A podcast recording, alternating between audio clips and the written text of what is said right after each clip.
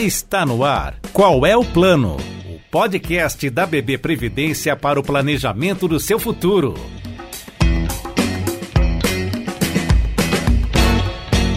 Você certamente tem ouvido falar dos seguidos aumentos na Selic, a taxa que determina os juros básicos da economia brasileira. Também é de se imaginar que a combinação entre taxa e aumento ligue um sinal de alerta por aí.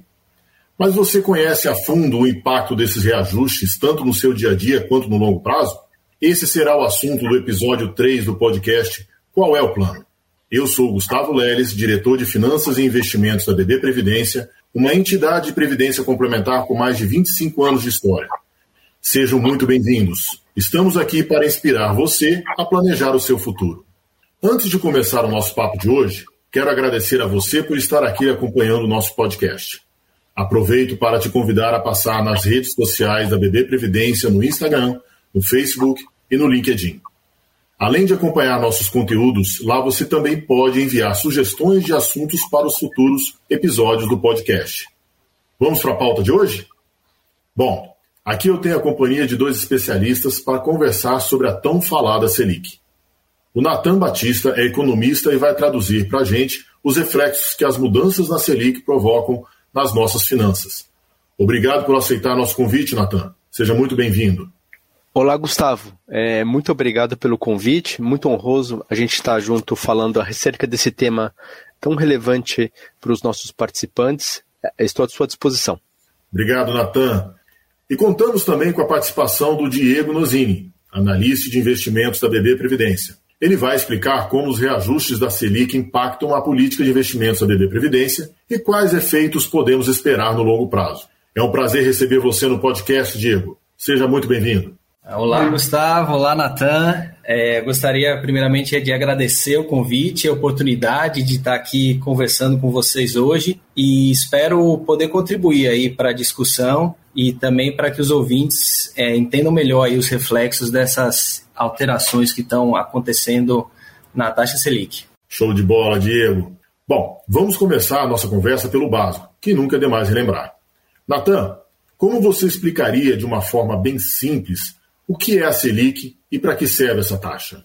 É, bem, Gustavo, a, a Selic, né, ela, o que, que ela é? Ela é uma taxa que baliza, né, todas as demais taxas da economia. Na verdade, a gente poderia entender ela como um aspas, custo do dinheiro. Né? É, é, o piso mínimo a partir do qual todas as demais taxas né, são referenciadas. Então, dito isso, é o custo que o Tesouro né, Nacional impõe nos títulos por ele emitidos. Né? E esse, essa taxa, ela, ela é uma taxa que lastreia né, os títulos que o Tesouro emite e é uma taxa que o mercado compra. Então existe, vamos dizer assim, vai uma harmonização entre aquilo que o Tesouro emite e aquilo que o mercado aceita de prêmio. Então tem que existir aí uma, um ajuste fino né, entre o que se espera, né, é, que o mercado tem de expectativa para frente de inflação, né, com o que o Tesouro está emitindo. Então, essas taxas andam alinhadas, tá? Então, essas expectativas, melhor dizendo, andam, alinhadas. E nessa linha, isso traz alguns reflexos, impactos na economia inteira, né?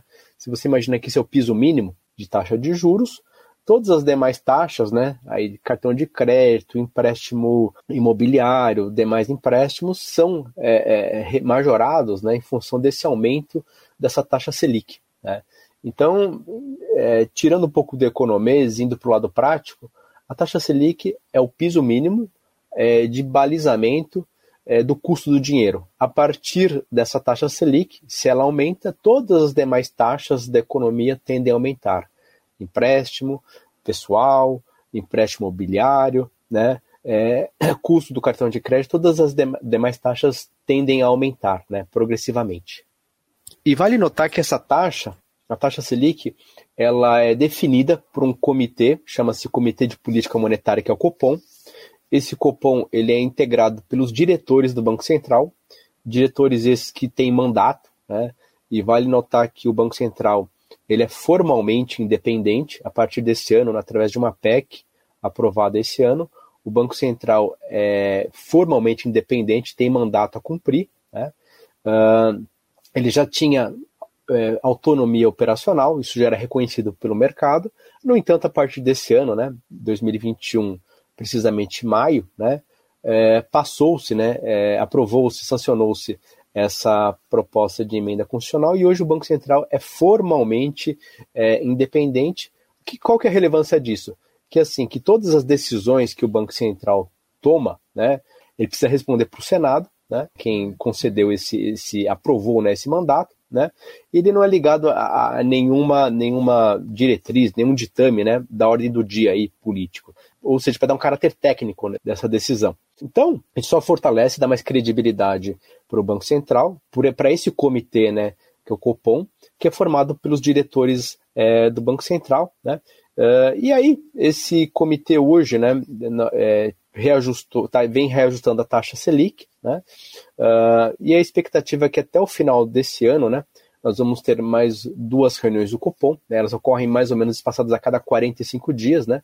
são mais ou menos umas oito, nove reuniões por ano. Né? Tem, tem mais duas reuniões ainda esse, esse ano, né? final de outubro e início de dezembro, né? e a gente espera que essa taxa suba um pouco mais né? para fazer frente à, à inflação corrente. Né? Ou seja, a gente entra num momento agora em que a taxa de juros, a Selic, ela passa a ser um pouco é, os economistas usam o termo contracionista, ela começa a, a, parar um pouco né, a replicação da, da, da inflação. É como se fosse um remédio para parar a replicação do vírus, né? Ela começa a entrar nessa ponto de atividade a partir de agora, tá? Perfeito, Natan. Você foi bem didático nas explicações. Agora, ultimamente as mudanças estão ocorrendo com muita frequência e, como você falou, isso é necessário para segurar a inflação. Desde o primeiro trimestre, o Copom vem elevando a taxa como uma resposta ao crescimento da inflação. Saltamos de 2% em março para 6,25% agora em setembro, com sinalização de novos ajustes até o final do ano. Nesse caso, Natan, como a Selic atua na prática para segurar o aumento do preço? Na medida que a gente acaba vendo, né, um pouco é, o juro subindo, a Selic subindo, né, por ação aí do Copom do Banco Central, né, existe uma sinalização, né, para o mercado, né, de, de juros é, à frente maiores, né, com isso, toda a economia ela se readequa a esse novo patamar, esse novo piso mínimo. É, ou seja, as empresas que é, iam, é, cresciam né, numa certa velocidade, né, é, os empréstimos que cresciam a, a, uma outra velocidade, eles passam né, a crescer numa velocidade um pouco mais moderada, né, ou seja, você faz um ajuste fino nessa velocidade é como um carro de corrida, né? Você está reduzindo, né? Um pouco é, a pressão, né? No acelerador, né? Tá tirando um pouco da, acelera da, da pressão no acelerador para que esse carro corra um pouco menos, né? E chegue ao final da corrida com um pouco mais de gasolina no tanque, né? Então é isso, né? A gente aumenta os juros, a inflação tá, vai reduzir, porque a atividade né, vai reduzir, né? é, é essa sinalização que está sendo dada né, aí para o pro, pro mercado. Né? E com isso, a capacidade de transferência de preço né, ela se reduz, se amortece. Né? A gente é, quebra essa inércia né, de transferência de preço mês a mês. O benefício de você atuar nos juros é você conseguir modular o quanto vai ser o crescimento é, prospectivo, futuro, né, um pouco menor, né, e com isso você vai quebrar a, essa inércia, né, de replicar o preço mês a mês, tá? Então esse é desse modo que a gente consegue ver o impacto, né, da Selic, né, sobre sobre a inflação. Bom, legal, Natan. Então o Copom atua em cima da taxa Selic para reduzir o ímpeto de consumo do mercado e dessa forma reduz a atividade econômica mas contém o crescimento da inflação no, no, no mercado. O que, é, para quem tem um pouco mais de idade, sabe o quanto a inflação é prejudicial para a economia do país. Perfeito, Gustavo. É, é, acho que esse é o grande ponto. Hoje todo, existe uma grande intolerância à inflação, né? A, a sociedade não aceita inflação alta, né? Os agentes não aceitam inflação alta, porque isso acaba sendo é, deletério, né? Acaba sendo contraprodutivo. Então é exatamente isso. A gente faz um ajuste fino é, na taxa de juros para modular, né, para voltar a inflação para o centro da meta da política é, monetária, né, que o Banco Central estabeleceu de metas de inflação, e é isso que é, a gente deve assistir aí é, até o final desse ano, é, início do próximo ano, tá? Legal. Uma última pergunta, então, para a gente fechar essa visão básica da Selic, Natan. Além dos preços mais controlados, de que outras formas as pessoas sentem os efeitos desses ajustes na taxa? Perfeito, Gustavo. Acho que a gente acaba sentindo né, também uh, o ajuste da taxa, né, quando, principalmente nos nossos investimentos, né? Então, imagina assim, o participante típico, né, é, da BB Previdência, né?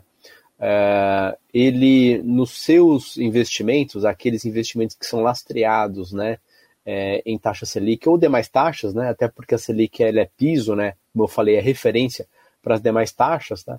ele provavelmente vai começar a assistir um pouco mais de, de performance positiva, né? assim, um pouco mais de carregamento positivo que a gente fala, né? pela contribuição de uma taxa Selic um pouco maior. Né?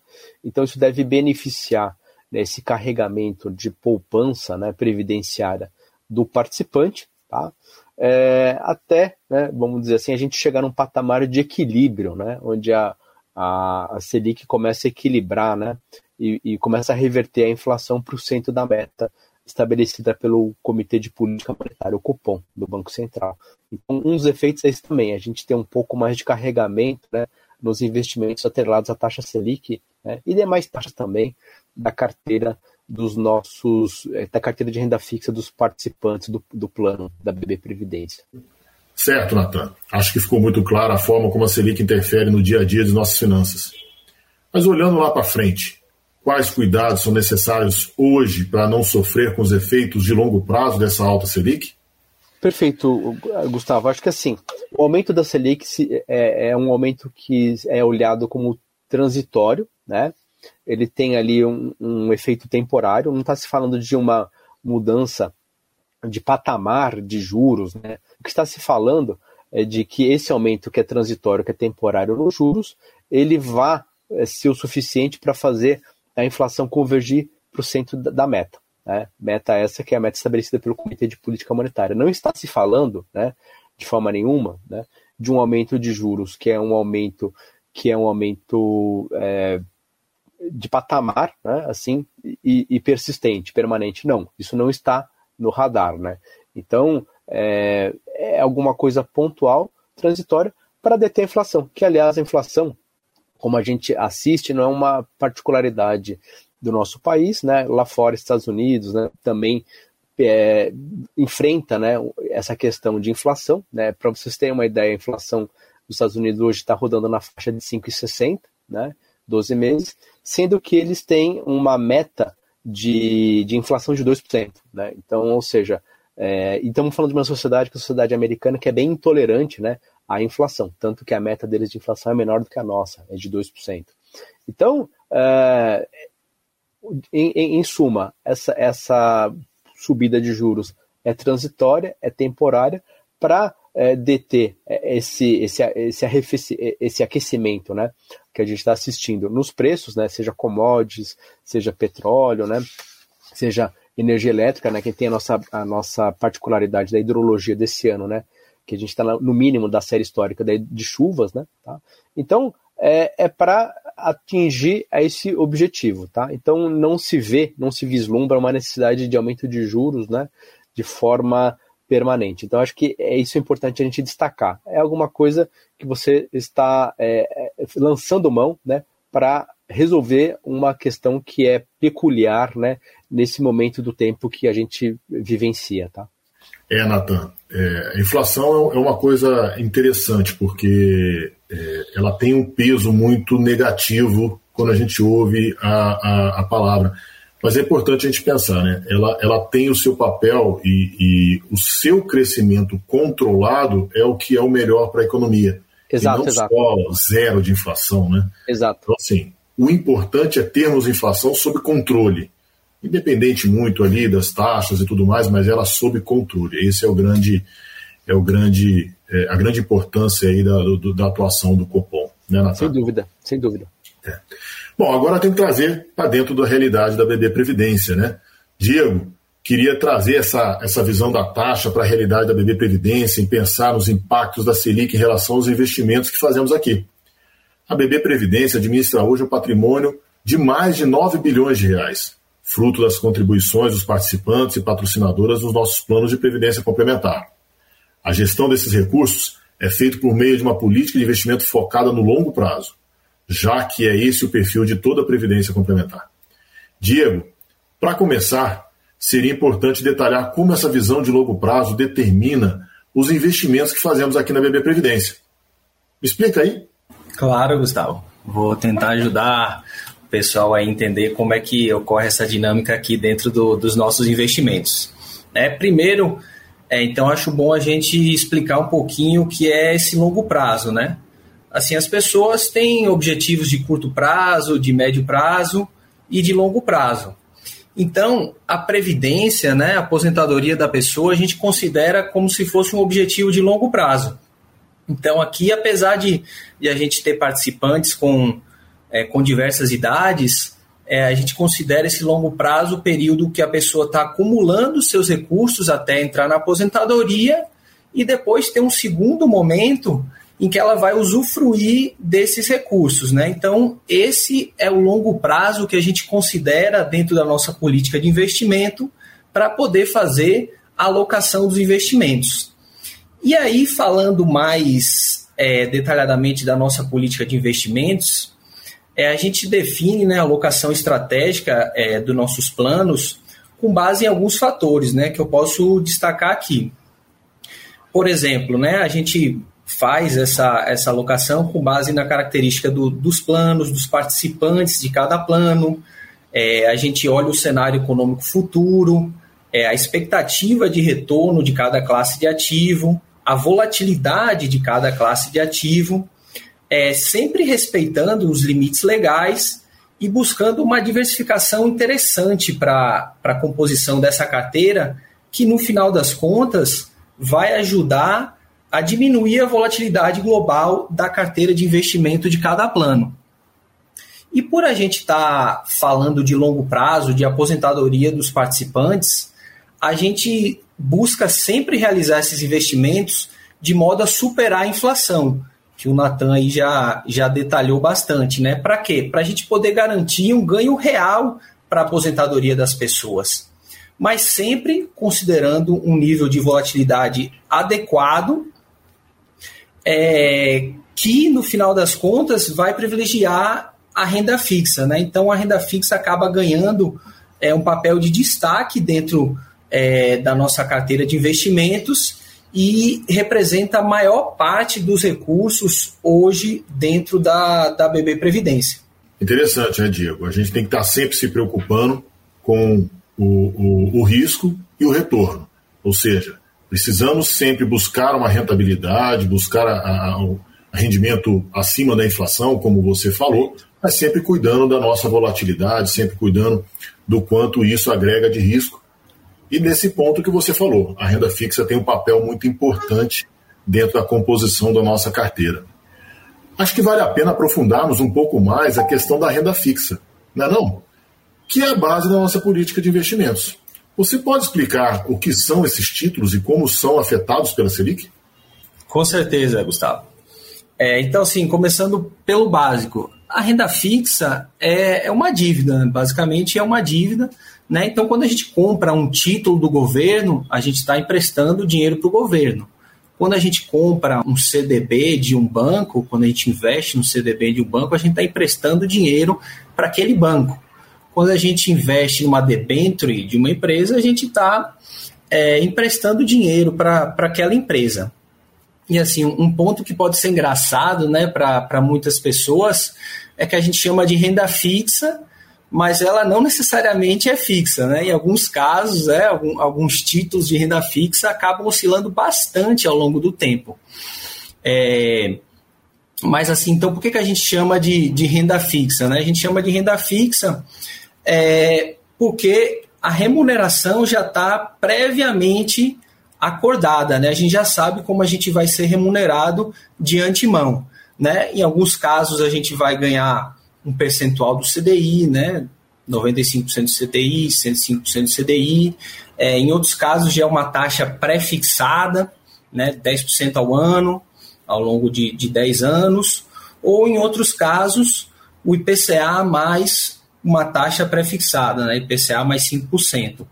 Então, a gente não necessariamente sabe quanto a gente vai ganhar em termos monetários lá na frente, mas a gente, se a gente carregar esse título até o vencimento, a gente sabe exatamente como a gente vai ser remunerado. A gente vai ganhar exatamente o que foi acordado é, ali no, no início da aplicação. Diego, interessante, né? A gente está falando de renda fixa, você explicou que a renda fixa ela sempre no, no, no, seu vencimento a gente vai sempre receber lá o, valor que foi acordado, mas é, às vezes acontece da gente ter uma aplicação em renda fixa e esse valor cair. Isso deixa a gente assim muito inseguro, muito. Por que, que caiu? Por que, que né, o título ficou é, é, gerou uma rentabilidade negativa, né? É, por que, que isso ocorre? É, então, né, a gente tem diversos tipos de títulos de renda fixa, a gente tem os, os títulos aí pós-fixados, a gente tem os títulos pré-fixados, os títulos atrelados à inflação. É, e aí, como já foi bem destacado aí no, no início da conversa, é, com essa subida de juros, o, os títulos que serão beneficiados aí no, no curto prazo vão ser esses títulos pós-fixados, né? É, a Selic sobe, então é, necessariamente eles também vão render mais. No entanto, é, os títulos pré-fixados e, e os títulos atrelados à inflação, nesse primeiro momento, eles, eles são precificados diariamente. Então, com a subida da Selic, eles vão estar sendo ofertados no mercado a uma taxa maior. E existe uma relação inversa entre taxa e preço do título. Então, quando a taxa sobe, esse preço cai. Então, os títulos que o investidor tem hoje em carteira, que estão na carteira da BB Previdência, por exemplo, os títulos atrelados à inflação, eles podem, nesse primeiro momento, ter uma queda né? Então a pessoa pode se assustar ali e falar: caramba, meu dinheiro em renda fixa caiu. Mas assim, a gente também pode enxergar isso como uma oportunidade, porque as taxas ofertadas no, no mercado estão sendo taxas maiores. E é justamente isso que a BB Previdência busca, né? É fazer aplicações que no longo prazo vão trazer uma rentabilidade melhor para os seus participantes. Então, no momento como esse, a gente está bem atento ao cenário para poder adquirir esses títulos que estão pagando taxas maiores e levar eles até o vencimento, trazendo um, um, um ganho interessante para os participantes. Interessante, né, Diego? Então a gente poderia fazer uma, uma, uma comparação com, por exemplo, um celular que você tem e, e, e a, o fabricante lança um celular novo. Aquele celular que você tem, por ser um modelo antigo, ele acaba caindo um pouquinho de preço se você for revender, porque tem um preço, tem um, um celular mais moderno, mais novo. Né? Então, ou seja, o mercado teria um título com uma taxa maior, o seu título que tem uma taxa menor, ele acaba perdendo valor. Mas lá na frente ele vai entregar a mesma rentabilidade que foi acordada desde o momento que ele foi lançado. Né? Então, ou seja, é só uma precificação que o mercado faz comparando dois títulos diferentes que estão circulando no mercado. Basicamente, eu acho que isso explica mais ou menos o porquê que às vezes um título com uma taxa pré-fixada é, menor, é, é, ele perde um pouquinho de valor ali no primeiro momento, certo? Perfeito, boa, boa analogia, Gustavo. Acho que, em suma, você conseguiu colocar bem o que, que eu tentei explicar aí anteriormente. Legal. O importante é a gente estar sempre aí é, é, fazendo nossas decisões de investimento com calma, com, com parcimônia, para poder pegar as melhores oportunidades, né? Também não, de, não podemos deixar de falar sobre os impactos dos ajustes da Selic nas demais investimentos geridos pela BB Previdência. Quais os efeitos da tendência da alta de taxa de básica de juros sobre o restante da nossa carteira de investimentos, Diego? É, então, Gustavo, a primeira coisa assim que me vem à cabeça, né, quando a gente pensa é, em outros investimentos além da renda fixa, é, eu acredito que seja a renda variável, né? Assim, com esse aumento da taxa de juros para a renda fixa, né, que está tendo uma remuneração melhor agora, pode ser que haja uma, uma fuga né, de capital da renda variável para a renda fixa.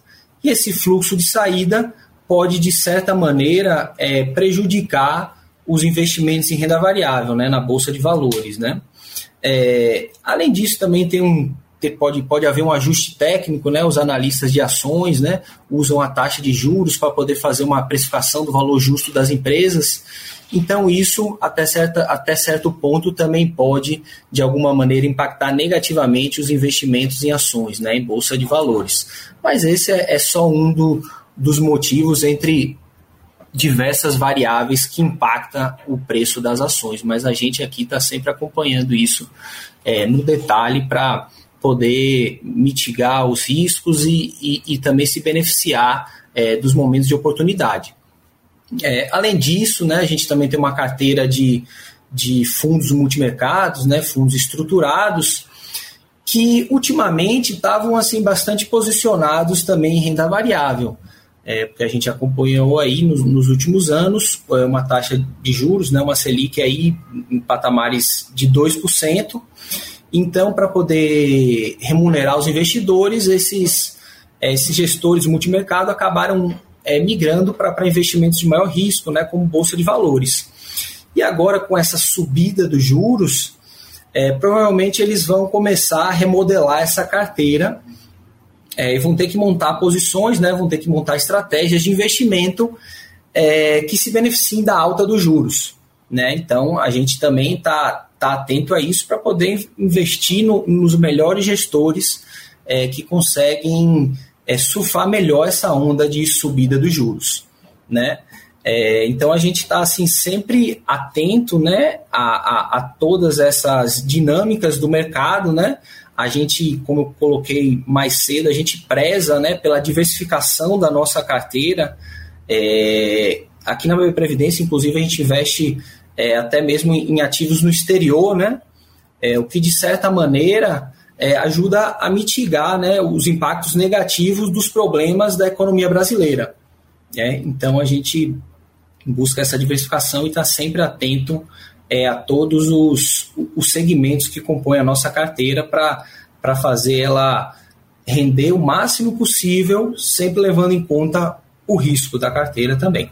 É, é né, Diego? Diversificação é tudo no nosso mercado, né? Importante a gente estar tá sempre tendo diversos tipos de investimentos, diversos segmentos, para minimizar os riscos dos nossos investimentos. Né? É, lá atrás a gente conversou sobre a questão do impacto da Selic em relação a, a, aos seus impactos na economia, e a gente vê muito no jornal falando sobre as questões se, do, do, aumento da Selic ser um, um aspecto contracionista dentro da, da economia. Então, assim, quando o aumento da Selic gera uma contração da economia, né, uma redução da expectativa de crescimento, isso impacta o lucro das empresas. Né? Elas tendem a ter menos lucro, já que elas vão ter menos negócios para fazer. E isso tem reflexo na Bolsa naturalmente. Falamos bastante como a Selic influencia as decisões que tomamos em relação aos investimentos da BB Previdência. E pensando no horizonte de longo prazo, quais os impactos podemos esperar lá na frente, Diego? É, então, Gustavo, é, assim, o Natan já também tinha colocado isso lá atrás. Eu acho que nesse, assim, falando primeiramente aí do, do curto prazo, a gente pode se beneficiar, né, desse, desse aumento dos do juros. É, no carrego, né, no carrego dos juros, o, o Natan comentou dessa maneira, é, nos títulos pós-fixados. E para o longo prazo, a gente vai se beneficiar dessa oportunidade de aplicar em títulos que estão pagando taxa de juros maiores nesse momento, né? É, dentro da carteira da BB Previdência, a gente prestigia muito as NTNBs, né, que é o equivalente aí ao Tesouro PCA+, lá no Tesouro Direto. Então, esses são títulos que estão, assim, nesse momento de, de subida de juros, estão, estão oferecendo é, prêmios muito bons.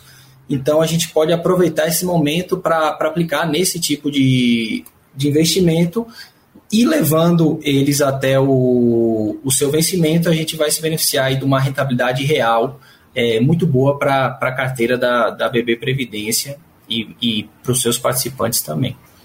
Perfeito, Diego. Agora, Natan, eu queria que você fizesse essa mesma análise de longo prazo, mas do ponto de vista do participante. O que ele pode esperar dos efeitos da Selic na sua previdência complementar? Perfeito. Então, Gustavo, para o participante, né? Então, o, o participante, ele é, basicamente ele, ele pode atuar na, na sua formação de poupança previdenciária, né? É, ou é, variável 1, né? O quanto ele verte de recursos, né? Para sua poupança previdenciária, né? Dois, por quanto tempo ele verte esses recursos, né, que é o, o tempo de, de formação de poupança. E três, né, a taxa de juros, né, é, de carregamento desses recursos. Então são essas três variáveis, tá? A gente está falando dessa variável taxa de juros, tá? Bem, é, a taxa de juros Selic é um pouco mais alta, ela tem o benefício de é, promover né, um, um, piso mínimo, vamos voltar àquela questão, né? O Selic é um piso mínimo, um piso mínimo de carregamento um pouco mais alto. Sim, de fato. Claro, né, a gente não pode deixar de, de, de esquecer, como pontuado aí pelo Diego, né, é, na, na colocação que ele fez para você a respeito de impacto de Selic nas outras classes de ativo, não pode deixar, de esquecer que, por exemplo, renda variável pode sentir, deve sentir né, um, um, um crescimento um pouco menor, porque a Selic está maior, então o fluxo de caixa descontado dessas empresas em bolsa, né, para uma taxa de juros maior, é um fluxo, é, é, é um valor menor, né? Então vale aquela ideia né, de que se eu aumento os juros, né, o, esse fluxo de caixa dessas empresas, né, ele tende a valer menos hoje, né, tá? Uh, esse, isso, isso faz verdade, esse é verdadeiro sim. Então, na medida que você tem um pouquinho mais de Selic alta, para o participante é, a zero de jogo, né, ato contínuo, o que, que, ele vai ver? Ele vai ver um carregamento um pouco maior nos seus investimentos. Né? É, a bolsa deve crescer um pouco, pouco menos, né? isso deve garantir a ele né, é, uma taxa de juros de carregamento durante esse período de Selic um pouco mais alta, uma taxa de carregamentos maior. Né? É, mas, é, de novo, na medida em que você faz a, a inflação convergir para o centro da sua meta, né, da meta de política monetária, que a ideia é que ano que vem você já veja essa convergência ele convergindo para o centro, né, com uma inflação de 4,2, 4 né, nessa região, né? A Selic não precisa ficar tão alta, e isso aí a gente começaria a olhar um movimento ao contrário, né? Assim, a Selic começa a reduzir a partir do segundo semestre do ano que vem, né? E aí, no caso, os ativos de risco, né? Bolsa, multimercado, outros, começam a ganhar um pouco mais de valor, né? Então, é, quebrando nessas duas fases, né? Fase 1, a gente se beneficia, o participante se beneficia de uma alocação em taxa de juros maior, né? Com um retorno, um rendimento esperado maior, né? E aí, e aí vocês operam essa, essa vocês atuam né, nesse atuador de quanto ter mais de renda fixa, variável, de classes de ativo, né, como o Diego falou, vocês atuam nessa forma, né, na gestão dos recursos aí na BB Previdência, né, e ano que vem, na medida em que o juros está caindo, as classes de ativo de risco ganham um pouco mais de dinâmica, ganham mais momentum, né, na alocação, né, é o momento de revisitar essa participação das classes de ativo em direção a termos um pouco mais de risco, né? Então, é, nesse sentido, é tentar oportunizar, né, em cada um dos momentos, né, é, da vida do participante, que esse é o trabalho de vocês, né, que vocês bem conduzem, amparado em, em uma política de investimento robusta, amparado em, nas melhores boas práticas de mercado, amparado aí em ferramentas quantitativas aí é, que varrem a exaustão, né, é, é, a melhor relação retorno-risco para a carteira, né? Então, é, no, acho que em linhas gerais, em suma, na última linha, a gente está promovendo para o participante né, uma melhoria né, do, seu, do seu retorno, né, preservando o capital investido. Né? Acho que esse é o, a, minha, a, minha, a minha visão aí. Cara, que conversa boa, né? Bom, resumo. Legal mesmo. É bom demais. É, resumo né, de tudo que a gente falou hoje, né? Temos aí oportunidades de grandes investimentos a serem feitos, é, aproveitando as oportunidades da, da, do aumento da taxa Selic, né? Óbvio, com responsabilidade, respeitando nossas políticas de investimento. É esse o nosso trabalho que o Diego e o time lá da gerência de investimentos faz com muita, com muita experiência, com muita competência. Quero agradecer ao Natan e ao Diego pela participação no episódio de hoje. Vocês conseguiram traduzir de forma bem prática como a taxa Selic está presente tanto no nosso dia a dia quanto na Previdência Complementar. Muito obrigado Espero que a gente se reúna aqui novamente em breve. Obrigado, Gustavo, é, pelo convite. É, foi, foi, a conversa foi ótima, assim, um bate-papo bastante descontraído e a gente é, espera que o participante, né, ele a, aproveite é, dessa nossa conversa e, poxa, já de antemão eu já sinalizo para você o, o, meu aceite, o meu aceite, a minha aceitação para uma conversas futuras. Sempre muito rico estar junto aqui com vocês. Foi um prazer, foi ótimo, sensacional, pessoal. Obrigado. Ah, obrigado, Gustavo, também pelo, pelo convite. Foi, foi bem legal o papo. É, é sempre bom também escutar aí o, o Natan, outro convidado, né? Sempre com opiniões bem embasadas e trazendo é, fatos da economia aí que, que agregam para os nossos investimentos, para a nossa vida. E assim como ele colocou, também já, já dou meu aceite de antemão aí para novos convites, poder participar do podcast da BB Previdência e tentar ajudar aí os participantes a, a desmistificar né, esse mundo da, da economia, dos investimentos, que, que às vezes pode parecer complicado no primeiro momento, né, mas é, um amigo meu costuma falar né, que o mundo dos investimentos aí é a ciência do, dos praticantes, né? Você tem que tem que estudar e colocar em prática o que, que você está aprendendo para poder evoluir aí nos seus investimentos. É, Diego e, e Natan, com certeza nós vamos conversar mais aí em outros episódios aqui do nosso podcast. Em nome da BB Previdência, muito obrigado a quem nos acompanhou até o fim de mais esse episódio do podcast Qual é o Plano? Se ainda não tiver ouvido os outros episódios, procure no seu tocador de podcast e aproveite para nos seguir. Assim, você fica sabendo sempre que sair alguma novidade. Não se esqueçam de interagir conosco em nossas redes sociais, onde vocês poderão nos indicar os próximos tópicos de nosso podcast. Tchau, pessoal!